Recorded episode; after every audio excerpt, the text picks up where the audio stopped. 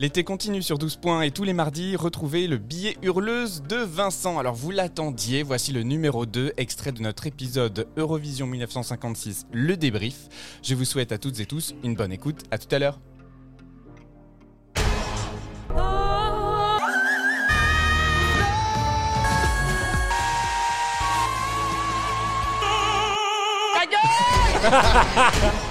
Ah, Ça marche de cette toujours, chronique est générique. fabuleux. Vincent, on t'écoute. Mais oui, mais oui, eh bien, euh, je vous ai préparé un nouveau petit billet sur les hurleuses parce que depuis le dernier et premier épisode de cette saison, hein, j'ai reçu une avalanche de questions sur les termes que j'employais dans mes chroniques. Bah oui, en fait, pas les yeux ronds, les garçons, hein, c'est pas de ma faute si j'ai plus de courriers de lecteurs que vous. hein, Oh, c'est comme ça. va. Voilà, voilà, bon, ouais.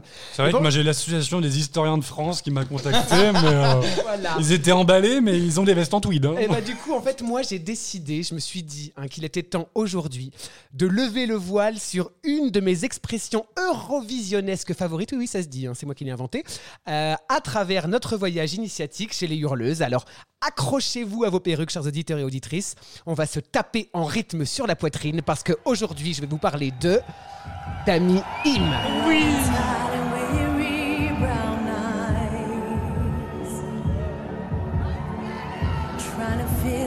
Alors, Vincent, d'où vient-elle Alors Dani Im, c'est une chanteuse, autrice, compositrice et multi-instrumentiste coréo-australienne. Oui, j'aime bien les exercices de diction hein, et les doubles nationalités dans ses billets. Elle est née en 1988 en Oh, là, ton Corée. âge. Oh, tout à fait. Donc, elle arrive en Australie à l'âge de 9 ans avec sa maman qui est chanteuse d'opéra en Corée du Sud, hein, inutile de le préciser. Voilà. Ah oui. Et pendant toute sa jeunesse, Dami Im ne cessera d'apprendre la musique. Alors d'abord le piano, puis le violon, tout en chantant dans les chœurs d'église. Bref, la meuf, elle est prête. hein. Et un peu énervante hein, aussi parce qu'elle sait tout faire. Elle commence par sortir des, des petits tubes de gospel et des chansons pour la Noël, hein. mais c'est bien entendu en 2013 que sa carrière décolle, alors qu'elle n'a que 24 ans lorsqu'elle participe et remporte la cinquième saison de The X Factor Australia dans l'équipe de Danny Minogue. Oui, et alors Oh. c'est- c'est assez drôle hein, finalement parce que euh, pour l'anecdote, euh, Dami Im a appris l'anglais en arrivant en Australie en écoutant les chansons Oh, de c'est Kylie Minogue. C'est mignon. hyper mignon. hein, c'est hyper Ah, mignon. c'est très mignon. Alors si je vous parle de cette Dami Im et que je vous cite quelques-uns de ses titres, euh, de ses performances hein, durant X Factor, donc on a eu droit à Maria Carey avec Hero, U2 avec One ou encore And I Am Telling You de la comédie musicale Dreamgirls. Alors vous doutez bien que la petite elle a un sacré pétoire dans le bec, hein, et c'est rien de le dire. alors il faut dire qu'elle fait absolument ce qu'elle veut de sa voix avec une facilité déconcertante, c'est stupéfiant et très énervant. Voilà.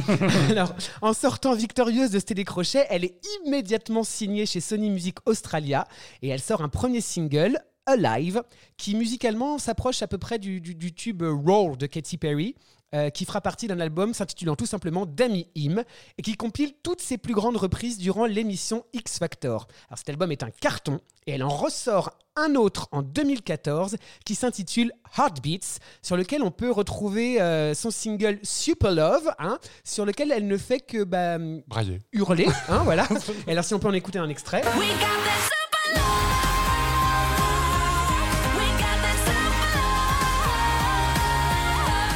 Le single Gladiator.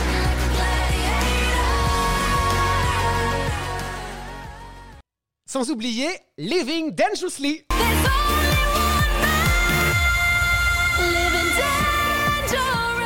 Alors vous l'avez compris, hein, on est dans la subtilité. Voilà. à partir de cet instant, Damim, elle est partout, sur tous les plateaux télé, dans toutes les tournées, dans tous les concerts. Elle est une chanteuse australienne reconnue et implantée, bah, ce qui fait d'elle finalement une candidate toute désignée pour représenter l'Australie au grand concours de l'Eurovision en 2016 avec sa chanson Sound of Silence.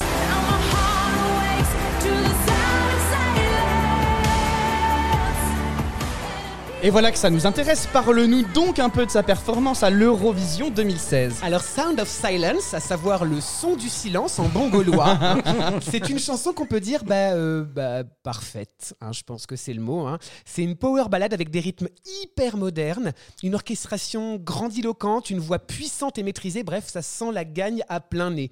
Alors, on est toujours sur le même schéma de chanson hein, le couplet, le refrain, le couplet. La note beuglée. Attendez, attendez, citons la chanson.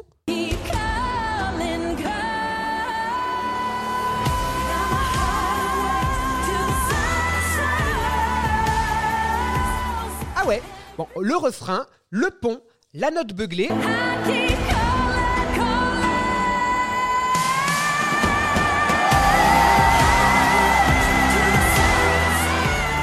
Ah ouais, quand même. Ah ouais, ça envoie. Et là, on devrait s'attendre à une fin classique hein, pour se remettre de nos émotions, mais non, Dami Im n'en a pas fini avec nous. Alors ajoute.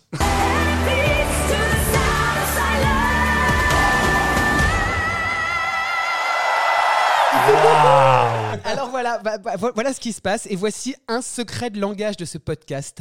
Dami Im nous fait ce que j'appelle une Dami Im. Alors qu'est-ce que ça veut dire hein? Eh ben c'est tout simplement que la nana réinvente sa chanson en live. La version que vous trouverez en single, elle est au final beaucoup moins impressionnante que la version live où Dami Im balade sa voix de plus en plus haut et de plus en plus fort, bouche grande ouverte, souffle infini et puissance vocale comme si elle avait bouffé Pavarotti. Moi je pense que ce soir-là, ce soir-là en 2016, j'ai un peu joui dans ma culotte.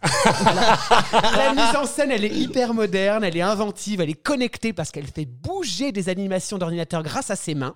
C'est un tout petit bonne femme sur un énorme cube dans une énorme robe constellée de Christos Swarovski au milieu des lumières de la ville qui scintillent derrière elle alors qu'elle chante son désespoir d'être séparée de l'être aimé à cause de la distance et que son cœur ne bat plus qu'au son du silence, dit-elle, en se frappant la poitrine.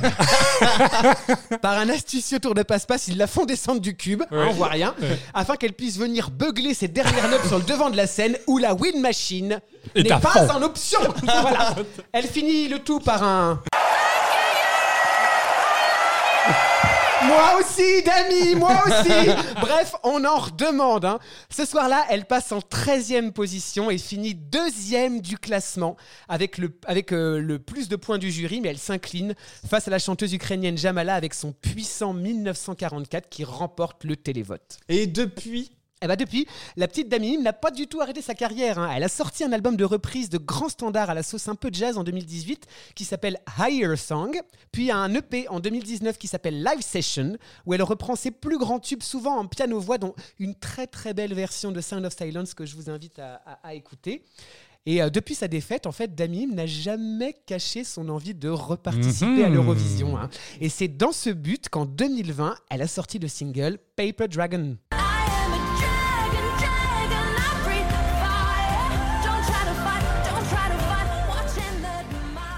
Alors Paper Dragon, ça devait être présenté au concours de Australia Decides en 2021 afin de déterminer qui représenterait l'Australie à l'Eurovision, mais qui a finalement été annulé dû à une undercooked bat qui a ensuite créé une pandémie mondiale. Je sais pas si vous êtes au courant. Enfin bon bref.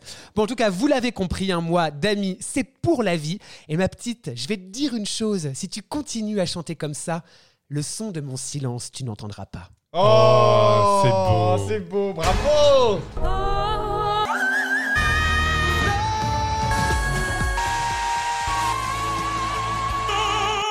clairement pas envie de dire ta gueule. Non mais alors, Vraiment. c'est super parce que l'épisode précédent, tu nous disais, je vous raconterai ce qu'est une dami im, qui est une expression, et donc la nana, elle a clairement réinventé sa chanson en direct. C'est ça, ré- ré- réinventé vraiment euh, sur la version Et puis euh, cette note CD. finale, Oui, non, mais la, la note finale, je ne sais pas d'où est-ce qu'elle la sort. en tout elle cas, est cadeau et elle dépasse la fin de la chanson. C'est-à-dire la chanson se termine et euh, elle continue. Elle continue à beugler. Pour moi, c'est. Magique. Bon, en revanche, le Sound of Silence, on n'y est pas trop quand même. Non. Bah non The noise. Ainsi s'achève le deuxième billet hurleuse de l'été. On est ravis de vous le partager chaque semaine, tous les mardis, pendant l'été.